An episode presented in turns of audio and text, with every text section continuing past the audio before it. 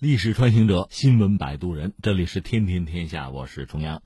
我们这个话题是关于人造太阳的。十一国庆谈这个话题极度舒适，为什么这么说呢？说就在今天，十月一号开始，中国要为人造太阳造心脏了。那这么说有一点文艺腔哈，实际上你要从科学术语上讲，这事儿解释起来就要复杂一点。我们先简单说一下新闻吧，就是今天呢备受全球关注的，注意。国际热核聚变实验堆，简称是 ITER 哈，也就是所谓的人造太阳计划那个关键部分的安装阶段，在北京启动。国际热核聚变实验堆，它有一个相关的机构啊是个组织，就是 ITER 组织啊，和中核集团牵头的中法联合体正式签订了主机安装合同。这就是说，中国将参与打造人造太阳的心脏。所谓人造太阳，指的就是可控核聚变装置了。因为太阳就是我们脑袋上那个太阳，它就是核聚变。那我们现在用人来造一个，也是让它可控的核聚变，这就是人造太阳的意思。核聚变嘛，一旦生成的话，那么那对人类来讲是巨大的福音，巨大的技术上的突破哈。这次签约安装这个标段工程呢，也是这个计划本身最重要的核心设备的安装工程。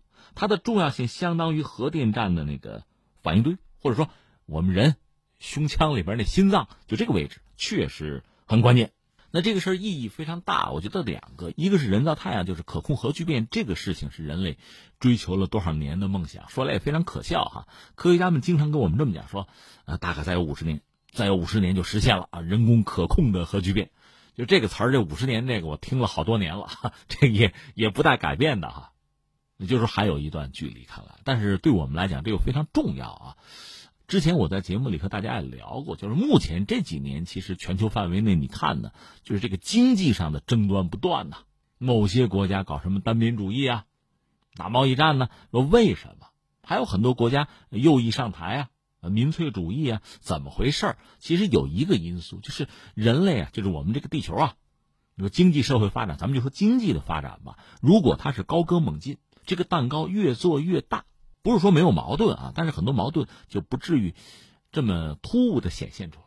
但是如果说就经济这个增量不多，或者就停滞了，大家吃存量，互相争抢存量，不得不分割存量，就蛋糕就这么大，你多吃一口，我就少吃一口，零和博弈，此消彼长。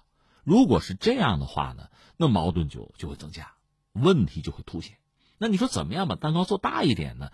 那其实对人类来讲啊，从技术上讲，那就争取进步呗，在技术上有大的进步，有推动，有引领，那么经济增长呢上快车道，这蛋糕就做的就可以大一点。蛋糕大了，呃，大家分，哪怕不平衡有问题，多多少少都有的吃。怕的是只剩下存量，争存量，而有些国家它就在衰落。比如前两天我们一直在讲制造业嘛，这玩意儿你衰落了，你做蛋糕的本事降低了，你光吹那个虚拟资产那个泡沫它没有意义的，所以这样就意味着大家争抢的这个力度会增加，麻烦就大。那你说怎么能够那技术进步啊，快一点啊，拉这个经济一把呀？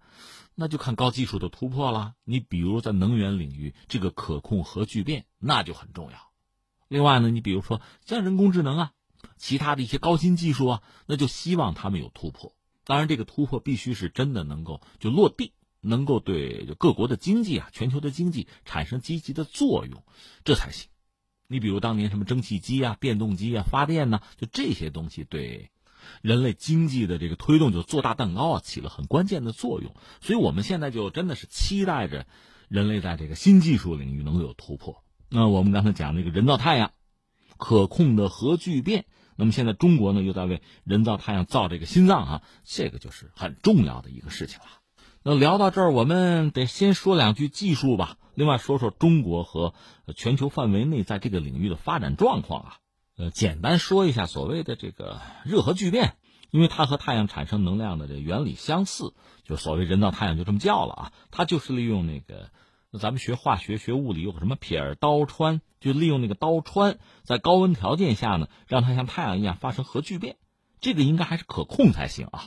可控核聚变产生核聚变能，这可以为人类提供清洁的能源，而且是安全的。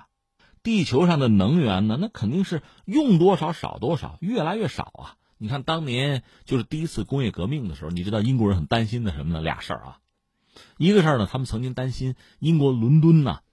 有一天会被马粪淹没，因为那时候主要交通工具是马车，用马呀，那你排泄物怎么办哈？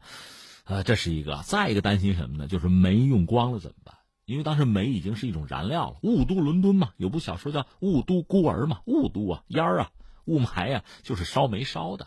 那你说人已经饱受其苦了，但是这总是有煤烧啊，煤烧光了可怎么办？英国人当时就焦虑。后来这不就有油了吗？有石油啊，这也是化石燃料啊。然后就七十年代又有石油危机、能源危机，呀，油烧光了怎么办？人们又开始焦虑，这一轮一轮的啊。总之，能源啊，它和人类的生存发展息息相关，所以这玩意儿怎么能保证它是就是永久的啊、可持续的供给？这难度比较大。有人说新能源好啊，是啊，现在大家包括我们中国都在搞新能源嘛，呃，但是也有一些问题，你比如太阳能。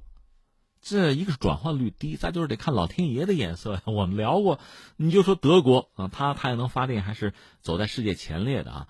闹一日全食怎么办？它对电网可能会有影响，这是一类啊。另外，你比如说风力发电，前一阵英国那个大停电就是风力发电搞的。另外，风力它也是要看老天爷的这个脸色哈。另外还有说这个风力发电机那个风叶啊，它旋转的时候可能对周边的环境，比如鸟类的生存有影响，等等等等。那总之都有这样那样让人焦虑的事情吧。另外就是说核能，核能这不是人类出了几次核事故了，挺要命的。所以寻找一种干净的、安全的、又能够就有保证的能源，这是比较理想的。这种可控的核聚变，恰恰满足人们这方面的期待。话说，在一九八五年，当时苏联的领导人还是戈巴乔夫哈，他和当时美国总统里根在日内瓦峰会的时候呢，聊了聊，有个倡议说这么着，呃，美苏再拉上欧洲和日本，搞一个国际热核聚变实验堆，就是那个 ITER 哈。到了二零零一年呢，这时候苏联已经解体了，但是呢，呃，我们刚才说这个 ITER 这装置吧，工程设计包括主要部件研发，这算是行了啊。到了二零零六年呢。中这有中国啊，美日俄韩印，另外还有欧盟，就搞了一个呃一个国际协定吧。那他要做的是什么事儿啊？把上亿摄氏度的由刀川组成的高温等离子体，把它放到一个容器里，放到一锅里啊。我看那个照片，核心装置有点像高压锅似的。把它放到容器里，通过磁力把它是约束在一个八百三十七立方米的一个笼子里，当然这是磁的啊，磁笼里。要让它产生五十万千瓦的聚变功率，能够持续五百秒，从而实现受控的核聚变，就这么个任务啊！那最终就是为人类提供一种可靠的又干净的能源。那问题就来了，上亿度，你能想象吗？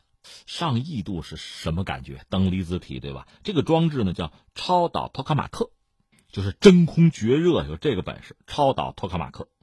其实这就是刚才我们讲的这个全球合作的这个世界版的啊，全球版的人类版的一个人造太阳。另外还得顺便扯扯，咱们中国自己也在搞人造太阳。这个 ITER 计划之中，我们是很有分量的一个角色吧。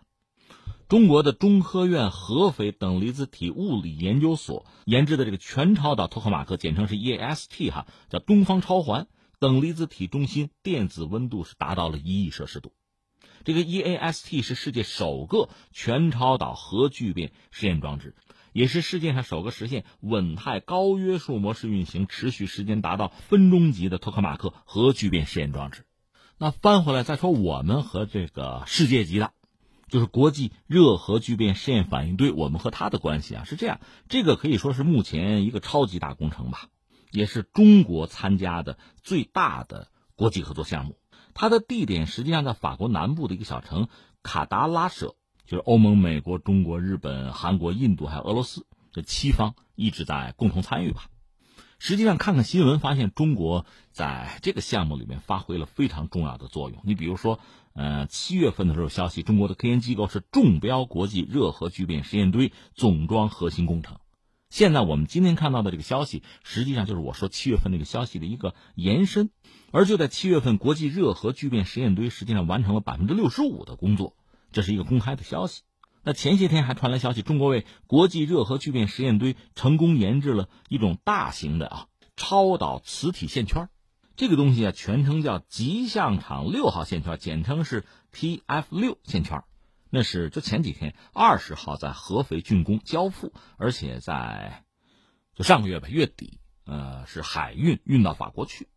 其实中国还参与了其中很多重要的这个内容或者的项目吧。这个大工程呢，它涉及到的科学技术是极为顶尖的。这个我理解也是中国参与的原因。一方面呢，很多事情我们能做；还有一些是什么呢？既然是多个参与方嘛，彼此之间互相交流、互相学习，这也是一个难得的机会吧。